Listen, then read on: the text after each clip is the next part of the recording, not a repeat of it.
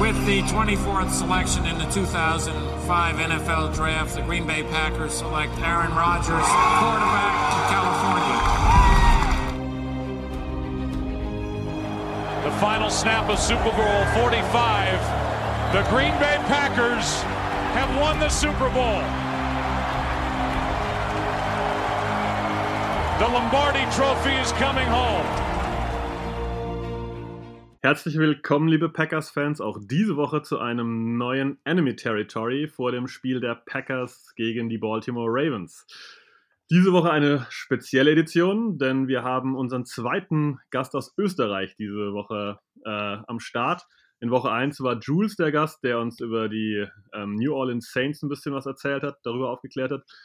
Diese Woche haben wir Oliver zu Gast. Hallo Oliver. Hallo, Servus.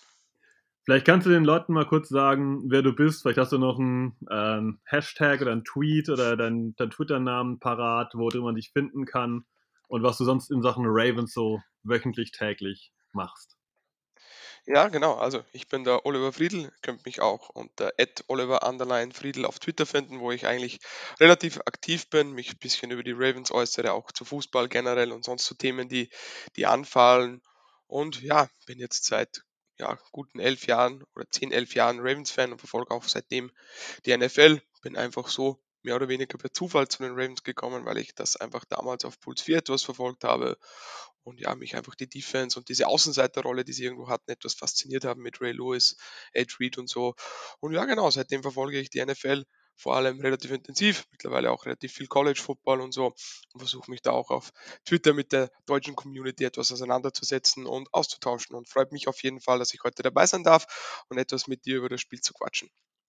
Sehr gut. Äh, da du die Community angesprochen hast, die Packers Community kennst du dann wahrscheinlich schon. Die ist ja ähm, über, ja, über alle Berge hinweg, glaube ich, bekannt, oder? Auf alle Fälle, wie gesagt, ich habe auch meinen Freundeskreis, den ein oder anderen Packers-Fan, der vielleicht nicht ganz so versiert ist wie die Person hier auf Twitter. Man, klar, wir nicht alle über einen Kamm scheren, der eine mehr, der andere weniger, aber kommt man natürlich immer wieder mit Packers-Fans zu wegen, sage ich mal.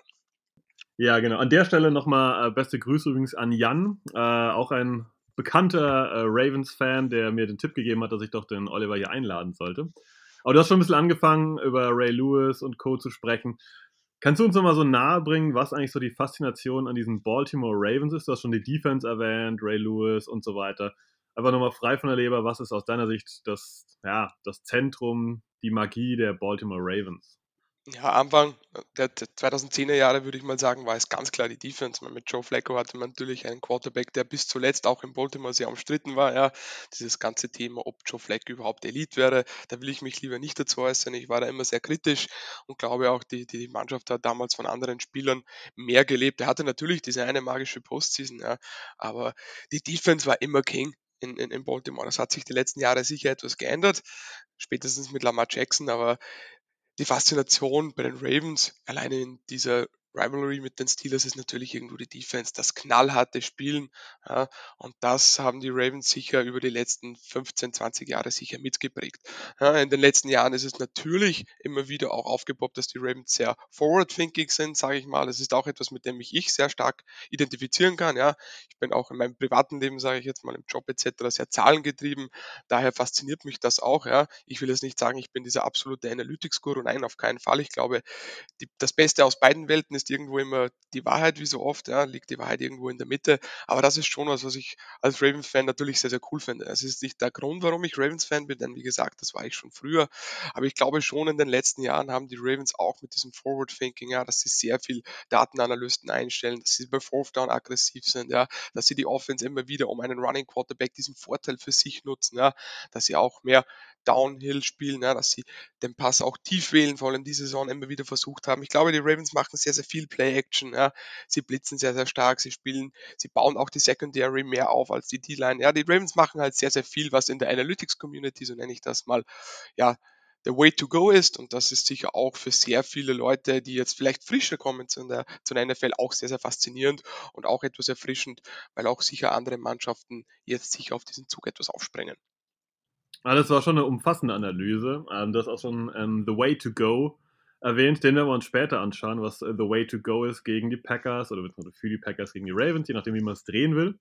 Ähm, Aber du darfst noch mal gern vielleicht die Saison der Ravens bislang so ein bisschen äh, ja, bilanzieren und einen Ausblick geben, was eigentlich so die Erwartung zu Saisonbeginn war, ob man die erfüllt hat und was eigentlich so die Erwartung für die weitere Saison ist.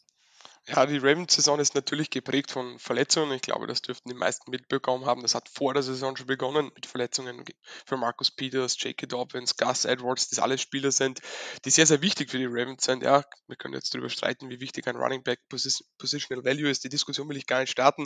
Aber ich glaube, vor allem für die Ravens zwei solche Spieler zu verlieren, das tut ihnen auch weh und das merkt man momentan. Das heißt, ich glaube, die Ravens gehörten vor der Saison sicher zum favorisierten Kreis oder zu den potenziellen AFC-Contendern, die den Super Bowl erreichen können. Mit den Verletzungen steht das natürlich schon, oder sieht das dann ganz, ganz anders aus. Und das hat sich irgendwie in die ganze Saison etwas mitgezogen. Ja, sei das Ronnie Stanley, der genau ein Spiel spielte, nachdem er ja letztes Jahr schon verletzt ausfiel.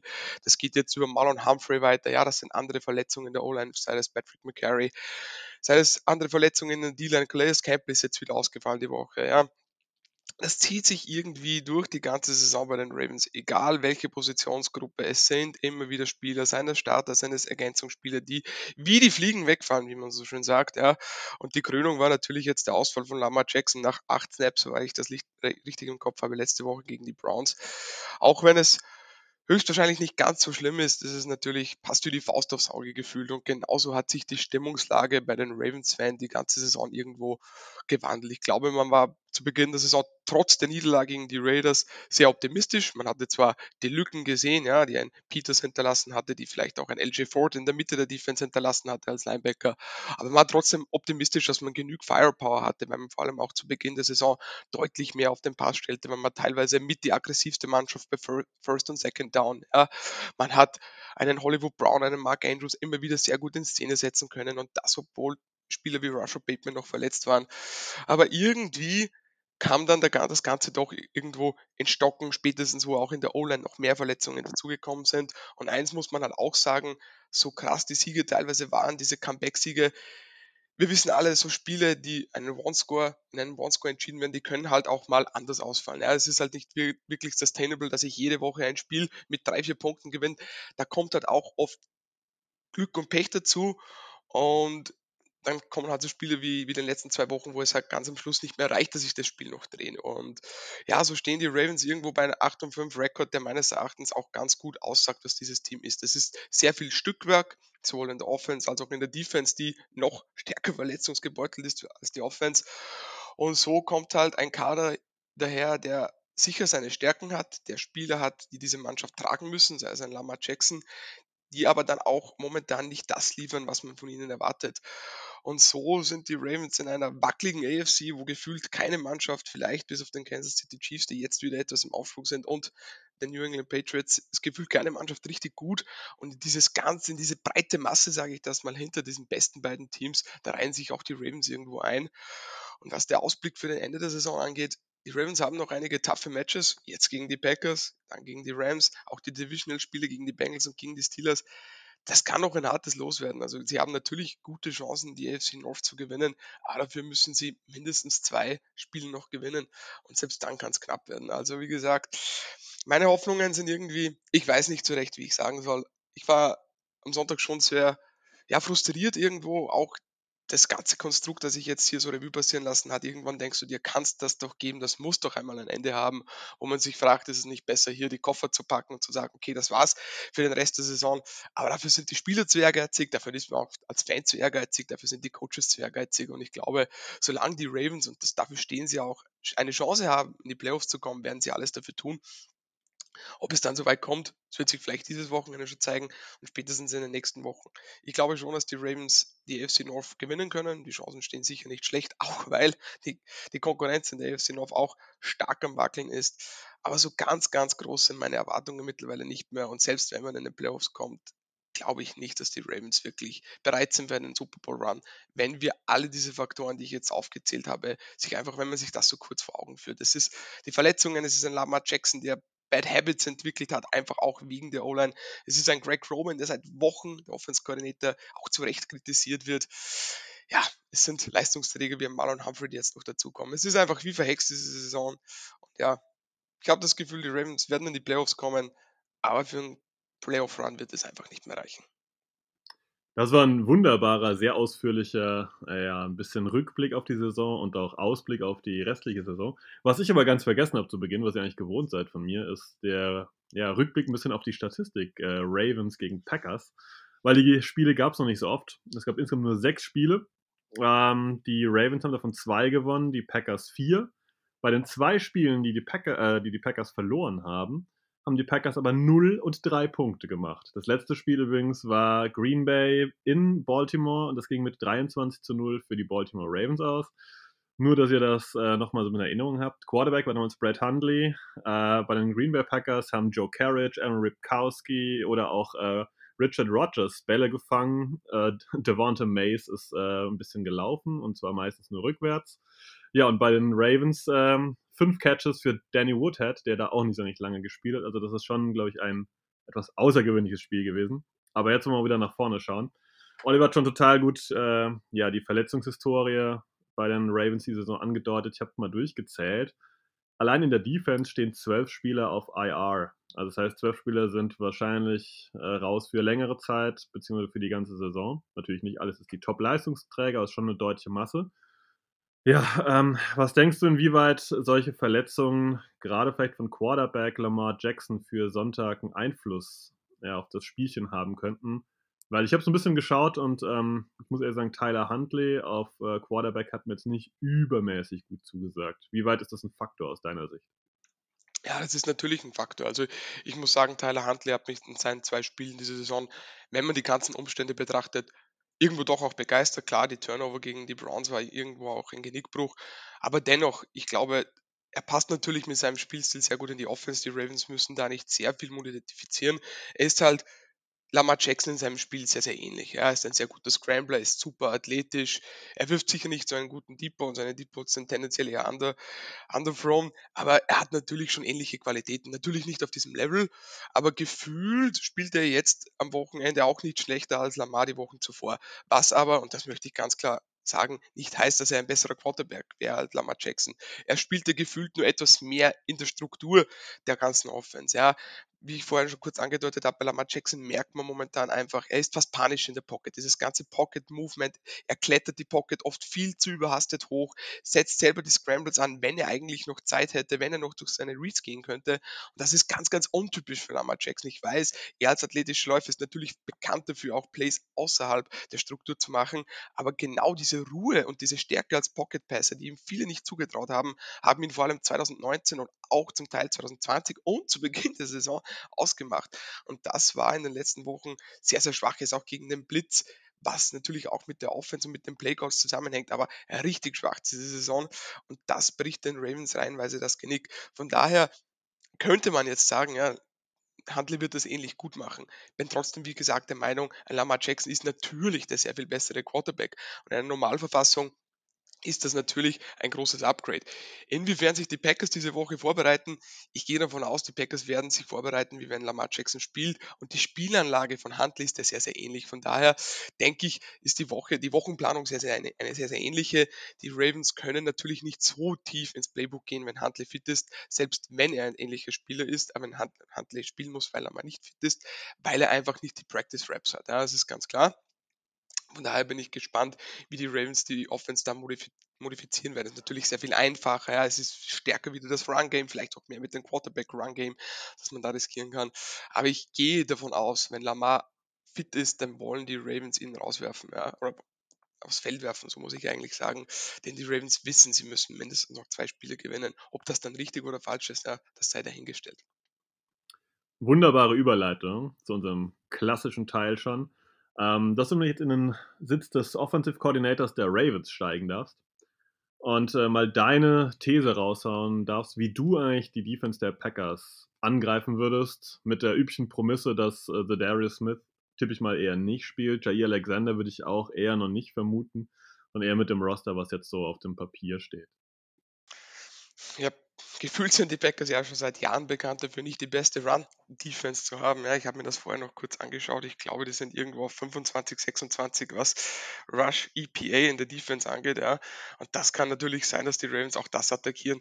Denn selbst wenn das Running Back, ja, das Running Back Trio, nenne ich das jetzt mal, 2016 vielleicht das letzte Mal gut gewesen wäre, sind die Ravens trotzdem noch Achter, was Rush EPA per Play angeht. Ja, das heißt, die Ravens Offense lebt natürlich vom Lamar Jackson als Runner, von, von Huntley als Runner und das öffnet natürlich das Running Game. Von daher gehe ich davon aus, die Ravens werden auch eher den Fokus auf das Running Game legen. Gleichzeitig werden sie natürlich auch versuchen, mit Play-Action, wie sie es so oft machen, die Linebacker etwas zu verwirren, ja, das zu ihrem Vorteil zu nutzen, vielleicht, wie du auch richtig sagst, einfach auch auf diese Go-Routes zu gehen und vielleicht das, das, das Fehlen von einem Alexander auszunutzen. Ja, prinzipiell gehe ich aber davon aus, dass die Ravens etwas ja, run-heavier sein werden, vor allem wenn Lamar auch nicht fit ist, was einerseits jetzt nicht unbedingt meinen Wünschen entsprechen würde in diesem Matchup, aber sicherlich Sinn ergibt. Der nächste Punkt, der meines Erachtens unbedingt fokussieren werden sollte, ist das Quick Game. Ja, die Ravens Offense Line ist sicher dezimiert, vor allem was die Tackles angeht. Ja, die Interior O-Line ist meines Erachtens gar nicht so schlecht. Bradley Boseman, äh, Seidler, die sind beide Top 10, was, was Pass Rushing und, und Run Blocking Winrate bei ESPN angeht. Ja. Seidler hat, glaube ich, die ganze Saison noch nicht einen Sack zugelassen. Die Interior O-Line, die hält einigermaßen, aber die Tackles mit Villanueva und McCarry, der auch verletzt ist, der Ersatz Phillips, die sind definitiv zu biegen und die Packers haben einen guten Pass Rush und von daher müssen die Ravens versuchen, in das Quick Game zu kommen. Sei das über Drag Routes, ja, sei das über Slants, über Hollywood Brown oder Rusher Bateman, über den wir sicher noch sprechen werden. Oder eben auch, was sie die letzten Wochen immer wieder gemacht hat, ist Devonta Freeman etwas einzubinden. Ja. Freeman hat auch die besten Tage sicher hinter sich, aber das ist der einzige Running Back, der noch etwas Juice hat und das hat er auch immer wieder gezeigt. Das Problem ist, Lamar Jackson ist nicht unbedingt bekannt dafür, ja, ein Checkdown Artist zu sein.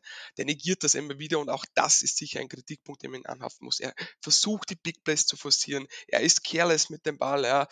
Es sind einfach zu viele Sachen, die momentan nicht wirklich in sich greifen. Ich würde mir einfach wünschen, dass die Ravens bei diesem Spiel vielleicht etwas zurück zu den Basics gehen, auch was die Offense generell angeht. Ja. Ich hoffe natürlich, dass die Ravens auch aggressiv sind in sehr vielen Situationen, dass sie das Play-Action-Spiel forcieren.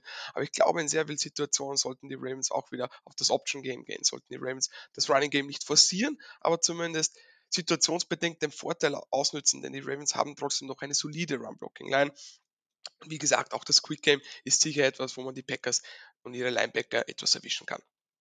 Ja, das würde ich, glaube ich, ähnlich äh, interpretieren. Ich denke, das äh, passt schon so, dass man sagen kann, wenn die Ravens es schaffen, in dem Passspiel ein bisschen, ich nenne es mal, ein bisschen simpel strukturiert zu spielen und nicht zu kompliziert, dann dürfte das für die Ravens besser aussehen, als wenn sie es äh, zu kompliziert machen. Jetzt hast du den Namen Rashad Bateman schon fallen lassen. Das war ähm, First-Round-Pick der Ravens äh, im Draft letzten Jahr. Und er hat eigentlich immer wieder gut überzeugt und dann gefühlt die Woche drauf, nachdem er ein starkes Spiel hatte, wurde er wenig angeworfen, wenig eingesetzt. Ähm, hast du eine Erklärung dafür? Liegt es einfach noch daran, dass er vielleicht ein bisschen inkonstant ist oder gibt es da andere Gründe, warum Rashad Bateman ja mal ein sehr gutes Spiel macht und dann mal wieder gar nicht zu sehen ist? Es hängt natürlich damit zusammen, dass er zu Beginn der Saison länger verletzt raus war. Ja. Das heißt, ihm fehlen sicher irgendwo die Raps, das Vertrauen, die Chemie zu einem Lamar Jackson. Gleichzeitig hat er auch gezeigt in seinen wenigen Auftritten, wie du gesagt hast, dass er das Potenzial hat, was mich so fasziniert. Und die Leute, die mich kennen, wissen auch, dass ich unglaublich großer Bateman-Fan schon im Draft war und mir den Arsch abgefreut habe, als die Ravens ihn gedraftet haben. Der spielt halt schon wie ein Wett und das ist schon sehr begeistern. Der gewinnt an der Line of Scrimmage, der kann kurze Routen gewinnen, der ist ein Contested Catch gut, ja, der ist ein, ein, ein Chain Move und genau in diesem Spiel würden die Ravens das brauchen. Warum sie ihn vor zwei Wochen zum Beispiel so negiert haben und auch relativ wenig Snaps gespielt habe, hat sicher damit zu tun, dass Sammy Watkins wieder fit war, ja, keine Frage. Aber dennoch, ich mache, Sammy Watkins ist ein solider Rollenspieler, aber Rashad Bateman ist jetzt meines Erachtens schon der bessere und komplettere Spieler. Und von daher kann ich es mir auch nicht zu 100% erklären. Wie gesagt, das mögen die fehlenden Raps sein, das mag vielleicht der eine oder andere mentale Error sein. Harbour ist da sehr bekannt, auch die Rookies abzustrafen. Aber so richtig 100% kann ich es mir nicht erklären, denn er hat gezeigt, dass er als Ex-Receiver gewinnen kann. Er hat gezeigt, dass er aus dem Slot gewinnen kann, dass er bei Third Down gewinnen kann, dass er after the catch gewinnen kann. Ich verstehe es ehrlich gesagt, so wie viele andere Ravens-Fans auch nicht wirklich, denn ich weiß, die Ravens haben einen Mark Andrews, einen Hollywood Brown, aber Rashad Bateman muss vielleicht nicht der Dreh- und Angelpunkt sein, aber eine Fixgröße in dieser Passing Offense sein. Von daher auch diese Frage stellen ich mir, es stellen sich sehr viele Ravens-Fans, es mag hier und da eine Summe der Teile sein, aber so richtig erklären können wir uns das auch nicht. Jetzt hast du den nächsten Namen fallen lassen, nachdem ich fragen wollte. Mark Andrews, der End, ähm, ist aus meiner Sicht sicherlich einer der der besseren, der besten Titans der Liga.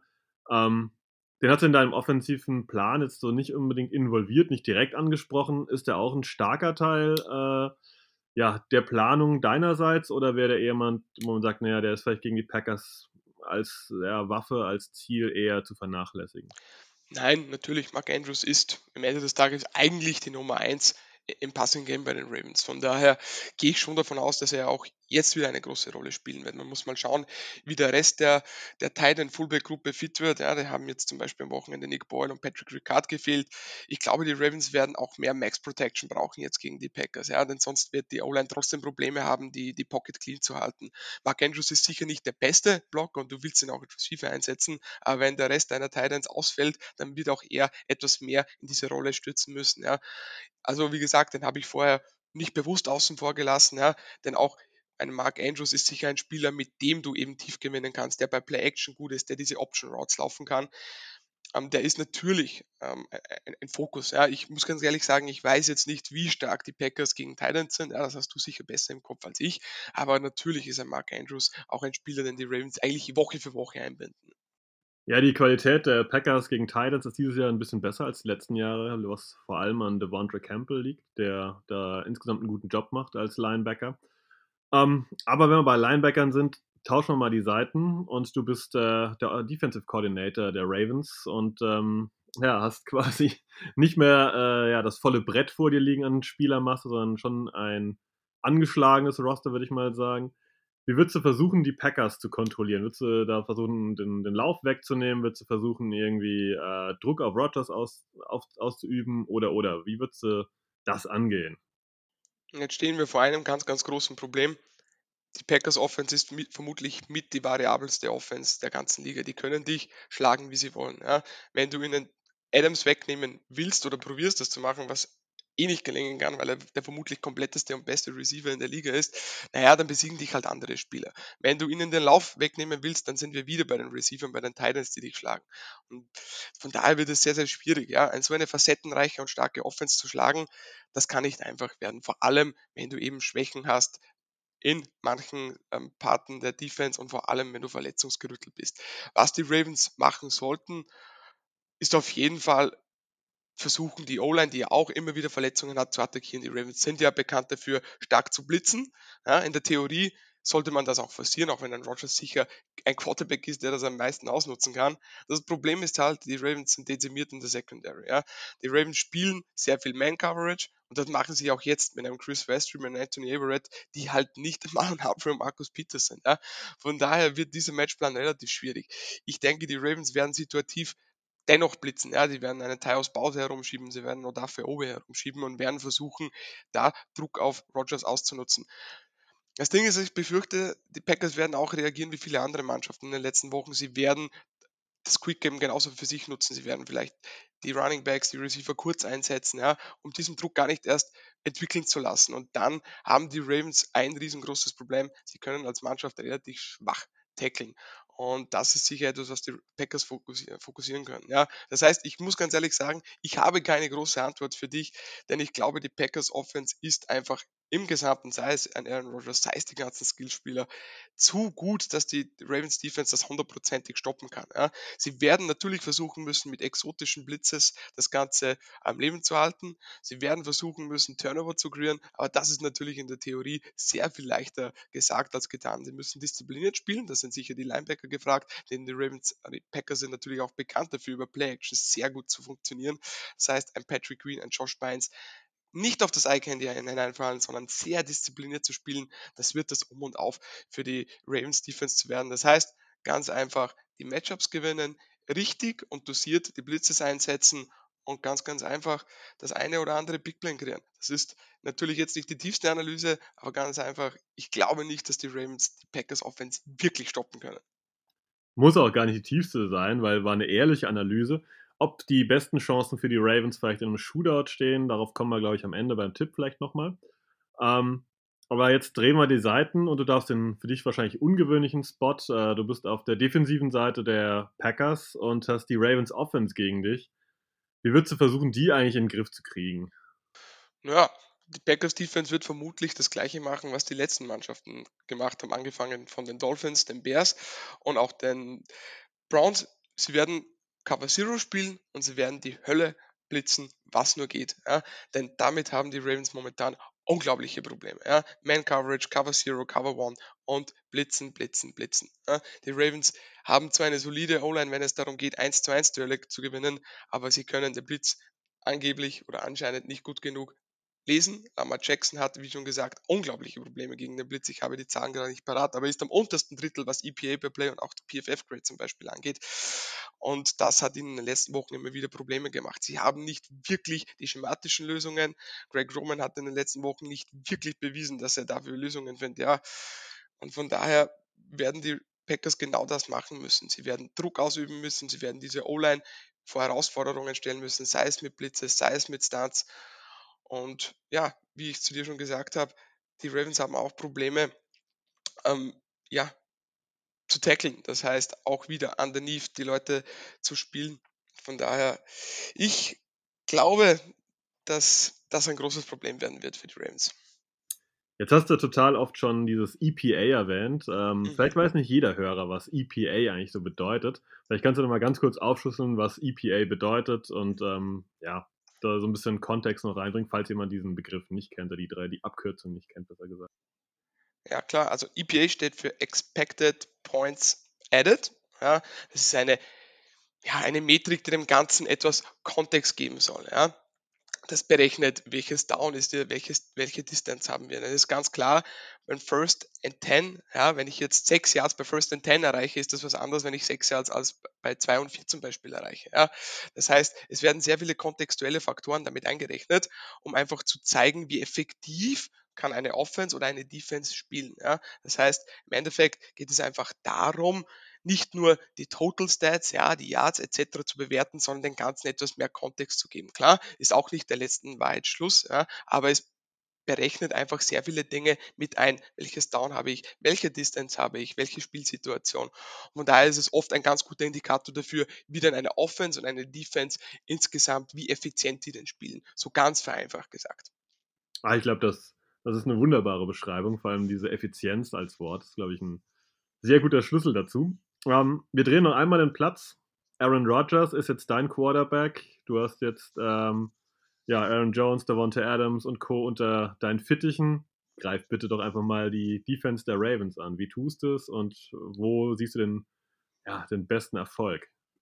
Ich habe es vorher fälschlicherweise eh schon kurz äh, ein bisschen vermischt miteinander. Die Ravens sind sicher so zu attackieren, dass du sie underneath attackierst, denn sie können nicht tackeln, wie ich vorher schon gesagt habe zu dir. Von daher, das ist sicher etwas, was den Ravens Probleme macht. Das Quick Game, das hat man auch die letzten Wochen gesehen. Und eins ist auch ganz klar, eine Defense, die sehr, den sehr vielen Startern fehlt, dem fehlt die Chemie. Und das merken bei den Ravens auch. Coverage, Busts sind gefühlt Woche für Woche dabei. Bei den Ravens ist es nicht, ja, sie nehmen alles weg und, und, und, und ja, bend, but not break. Es ist eher, ja, don't bend, but break. Das ist irgendwie ein ganz komischer Satz, aber so ist es. Die Ravens sind extrem gut bei Third Down. Sie haben mit die beste Red Zone Defense, aber sie lassen auch mit Abstand die meisten Plays über 40 Yards zu. Eine ganz komische Kombination, aber das wird mit diesen ganzen Verletzungen in der Secondary nicht besser werden. Das hat man auch letzte Woche wieder gesehen. Von daher, das werden die Packers auch machen. Die werden natürlich versuchen, das Quick Game zu bringen, ja, die Screens zu bringen. Ein Problem, das die Ravens das ganze Jahr schon haben, Screens zu verteidigen und genau das gleiche über Play-Action Shotplays zu kreieren. Denn da sind die Linebacker nicht immer diszipliniert und man merkt auch die Abstimmung vor allem in Zone Coverage zwischen den Cornerbacks und Safeties ist einfach nicht gut genug. Und das spielt den Packers natürlich in die Karten, denn vor allem über Play Action sind sie unglaublich gefährlich. Sie haben sehr gute Runner und auch das sollte man mitnehmen. Die Ravens haben zwar eine gute Run-Defense, sind da bei EPA per Play, glaube ich, an Rang 6 oder 7, ja, sind auch bei DVOA, erster oder zweiter sogar. Aber was sie halt nicht können, ist dann diese Pass, wenn diese Running Backs auch als Passempfänger eingebaut werden, die dann zu tackeln, weil sie im zweiten Level da einfach nicht diszipliniert genug sind. Und ich glaube, wie ich zu dir vorher schon gesagt habe, die Packers Offense ist halt so facettenreich, die werden diese Mismatches finden und kreieren. Und das ist halt der Vorteil. Jetzt habe ich dir schon drei, vier verschiedene Sachen gesagt. Ein Aaron Rodgers wird sich dieses Bot suchen und die Packers werden ganz, ganz viele verschiedene Sachen attackieren. Ich muss sagen, die Ravens Defense hat in den letzten Wochen für diese Umstände eh nicht schlecht gespielt, aber die Gegner waren halt ganz andere Kaliber als die Packers und das macht mir schon etwas Bauchschmerzen. Fairer Take, denke ich. Ähm, ich möchte, glaube ich, auch nicht als Defensive Coordinator äh, gegen die Packers spielen. Wie du gesagt hast, diese Variabilität, die sehen, glaube ich, die meisten, die das äh, jetzt auch ohne Packers-Fanbrille sehen, durchaus auch. Aber wir müssen noch über ein Problem der Packers sprechen und ob das äh, auch ein Problemchen werden kann, denn ähm, die Packers haben die, die ganze Saison über im Special Team und auch die letzten Jahre eigentlich nie gut gespielt. Ähm, sei das äh, ja im äh, defensiven Bereich beim Special Team als auch eben im Returning Game. Ja, und jetzt am Sonntag gegen die Bears war das, also ich habe das äh, bei uns als unterhaltsam betitelt, weil ich konnte eigentlich teilweise noch grinsen, was da so abgelaufen ist. Ist das vielleicht ein Punkt, wo die Ravens sich einen kleinen Vorteil holen könnten, indem sie einen guten Return haben oder vielleicht ja hier äh, ja, gute Gunner haben und relativ zügig Druck auf den Returner der Packers bringen können? Ja klar, es ist vermutlich nicht die Seite des Balls, wo du dir den großen Vorteil erhoffst, weil du glaubst, das ist der Gamechanger. Aber klar, die Ravens haben auch laut DVO DVOA das beste Special Teams, während die Packers das schlechteste haben. Also ja, das ist natürlich ein Mismatch für die Ravens oder ein Vorteil für die Ravens in diesem Fall. Das hängt natürlich auch viel davon ab, dass die Ravens den besten Kicker in der NFL haben. Ja. Das kann in so einem Spiel natürlich auch entscheidend sein. Justin Tucker ist vermutlich der beste Kicker aller Zeiten nach sehr vielen Metriken. Der hat heuer aus 66 Yards schon getroffen und damit einen Rekord aufgestellt. Der hat gefühlt seit Jahren im vierten Viertel und in Overtime keinen mehr daneben gesammelt. Der hat noch keinen Extrapunkt dieses Jahr verschossen. Ja, der ist einfach eine zuverlässige Waffe. Diese drei Punkte werden, oder immer wieder drei Punkte, werden vermutlich nicht reichen gegen die Packers. Aber sollte es denn sein, dass das das Zündlein an der Waage werden könnte, ist alleine das ein Vorteil. Aber die Ravens haben, wie du eben gesagt hast, auch ein gutes Returning Game. Der Duvernay ist da immer wieder für Gefahr gut, weil er einfach explosiv, schnell, ein ehemaliger Trackstar auf dem College. Da haben die Ravens definitiv einen Vorteil. Also die sind, was das angeht, sehr, sehr gut aufgestellt und auch das, wie du gesagt hast, bei den Packers ist das seit Jahren schon eine Schwachstelle, ist immer schon ein Vorteil oder immer schon eine, eine Stärke der Ravens gewesen, was sicher auch damit zusammenhängt, dass John Harbaugh ja früher Special Teams Koordinator war und da sehr, sehr großen Stellenwert drauf liegt. Die Ravens auch immer wieder Spieler nur für die Special Teams mehr oder weniger verpflichten oder auch im Roster halten. Also das ist schon ein Steckenpferd der Ravens und auch etwas, auf das sie stolz sind. Und das gehört mit dem Kicker dazu. Das ist das Return Game und auch ein Panther mit Sam Cook, der schon in die Jahre gekommen ist, aber immer noch sehr, sehr gut und sehr, sehr zuverlässig ist. Also, wenn es denn um die Wurst geht und sehr, sehr knapp wird, dann ist der Vorteil der ganz, ganz klar bei den Ravens. Das würde ich unterstreichen so, ja. Also die, auch die negativen Headlines zu Mason Crosby, die haben wir, glaube ich, alle gelesen oder gesehen. Ähm, ja, jetzt kommen wir langsam so Richtung Ende des Ganzen und ähm, ich hätte von dir ganz gerne noch zwei Namen, und zwar ein Offensive Player to Watch und ein Defensive Player to Watch. Leute, wo man sagt, ah, die kennt man, wenn man die Ravens jetzt vielleicht nicht wöchentlich schaut, eigentlich eher nicht. Und wo du sagst, das sind Spieler, die aus deiner Sicht wöchentlich eigentlich gut performen, sich gut entwickelt haben, die aber noch nicht so auf dem allgemeinen NFL-Schirm sind. Hm, ich habe das schon ganz kurz angeschnitten. Ich glaube, Patrick Ricard kann für die Ravens in so einem Spiel einen Unterschied machen. Der wird nie diese sexy Statline haben als Fullback, aber der kann halt in sehr vielen Facetten des Spiels helfen. Ich habe es schon kurz angeschnitten. Ich glaube, die Ravens werden mit einer Five-Man-Protection gegen die Packers Probleme bekommen. Das heißt, sie werden Chip-Hilfe brauchen. Sie, sie werden Max-Protection spielen müssen und Patrick Ricard, ein Fullback, der knappe 300 Pfund hat, der kann dir halt da sehr, sehr gut helfen. Ja? Das ist ein Teil davon, was er sehr gut gut macht. Er ist als Move-Blocker extrem gut, ja, als Vorblocker, als Fullback sehr, sehr gut und kann auch das ein oder andere Mal, das mag man nicht glauben, wenn man seine Statur sieht, auch als Receiver underneath eingesetzt werden. Und das klar, das ist nicht sexy, aber wenn solchen Spielen das kann auch ein richtiger Dogfight werden. Da willst du einen Spieler wie Patrick Ricard auf deinen Seiten haben. Ja, ich hätte es mir jetzt einfach machen können, hätte jetzt auch mal Russia Bateman in den Raum werfen können, weil ich auch glaube, wenn die Ravens den stark einbinden, dass das ein ganz, ganz wichtiger Spieler werden kann, nicht nur diese Woche, sondern auch der restlichen Saison. Ich hoffe es auch. Aber ich glaube, auf deine Beschreibung würde Patrick Ricard, wo ich hoffe, dass er fit wird, wie gesagt, er hat letzte Woche nicht gespielt, aus diesen Gründen sehr, sehr gut passen. Und für die Defense hast du da noch jemand parat, wo du sagst, eigentlich ist der ein bisschen besser, als man ihn erwartet oder er ist eigentlich zu Unrecht noch sehr unbekannt? Das ist natürlich schwierig, aber wer mir letzte Woche wirklich oder letzte Woche ganz gut gefallen hat, war Chris Westry, ja, der Cornerback, ein 6'4 Hühne, ein richtig großer Cornerback, den die Ravens diese Offseason aufge aufgenommen haben, der jetzt in die Starterrolle gerückt ist, ja, nachdem ein Marlon Humphrey verletzt ist, nachdem ein Marcus Peters verletzt ist, nachdem ein Jimmy Smith diese Woche nicht gespielt hat und der seine Rolle teilweise richtig, richtig gut gemacht hat. Ja. Klar, da waren ähm, Defensive Pass Interference Calls ähm, gegen die Browns dabei, wo einer zumindest richtig, richtig fraglich war.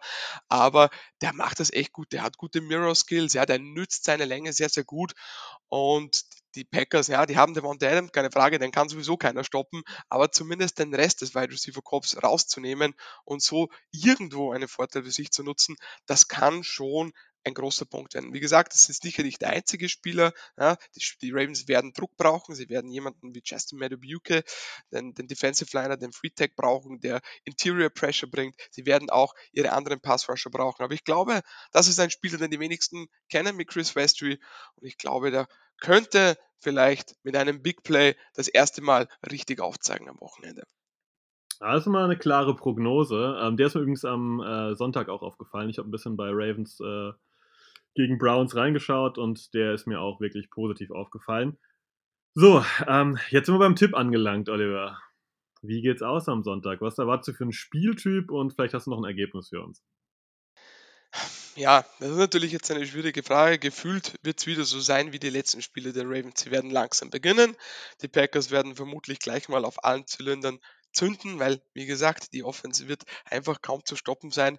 Und gefühlt, wenn die Ravens dann mit dem Rücken zur Wand stehen, dann werden sie kreativer, dann werden sie mutiger, dann wird Lamar Jackson wieder versuchen, dieses Team irgendwie auf, seinen, auf seine Schultern zu hieven und mit seinen Füßen, mit seinem Arm irgendwas zu zaubern und dann hoffe ich, dass die Ravens dennoch eine Chance haben. Ich glaube am Ende des Tages, es wird vielleicht kein Shootout, aber ich denke, wir werden trotzdem einiges an Punkte sehen. Aber ich glaube, ich habe jetzt die Line gerade nicht vor mir, aber ich glaube, dass die Packers mit fünf Punkten favorisiert sind, wenn ich das richtig habe, oder mit sechs Punkten. Und ich denke, so wird es am Ende auch sein. Die Packers werden vermutlich mit einem Score oder so gewinnen. Das Spiel wird dann ausgehen, ich weiß nicht, 31 zu 24, sowas in die Richtung. Wie gesagt, ich sehe die Packers da schon vor die Line, wie gesagt, ich habe sie nicht ganz im Kopf. Ich glaube, gelesen zu haben zwischen 5 und 6, sowas. Und es wird jetzt kein High-Scoring-Game sein, aber ich glaube schon, dass wir sowas in die Richtung sehen werden. Das heißt, ich lege mich jetzt einfach fest und sage, die Packers gewinnen das 31 zu 24.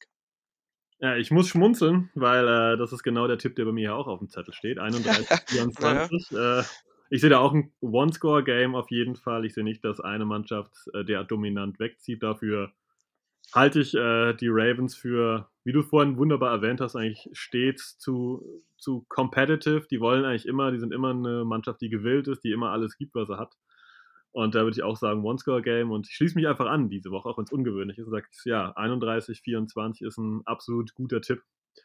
Ja, dann sind wir am Ende. Ähm, ich bleibe bleib mir nur zu sagen, vielen Dank für deine Zeit, für deine ausführlichen Analysen ja, folgt dem jungen Mann gerne. Und ähm, Oliver, du darfst dich noch gerne von den Zuschauern, zu, Zuhörern, nicht Zuschauern, Zuhörern verabschieden. Ja, dann danke nochmal für die Einladung. Mir hat es unglaublich viel Spaß gemacht, sind auch relativ zügig durchgekommen. Und ja, ich hoffe auf ein spannendes Spiel. Natürlich hoffe ich, dass die Ravens das bessere Ende für sich haben. Ich hätte mich jetzt gerne auch hierher gesetzt und wäre vielleicht einen Tick optimistischer gewesen. Aber nachdem ich einfach glaube, dass die Packers mit die beste Mannschaft in der NFL momentan sind, wird es halt so sein. Und ja, vielleicht hören und sehen wir uns ein anderes Mal wieder. Und ja, wie gesagt, nochmal gutes Spiel. Danke für die Einladung. Und man liest sich auf Twitter. Genau, Oliver hat alles gesagt. Habt Spaß am Sonntag, genießt das Spiel, wird garantiert ein spannendes Spiel gegen die Ravens, ist eigentlich nie langweilig. Und dann sind wir auch raus mit einem Go Pack Go.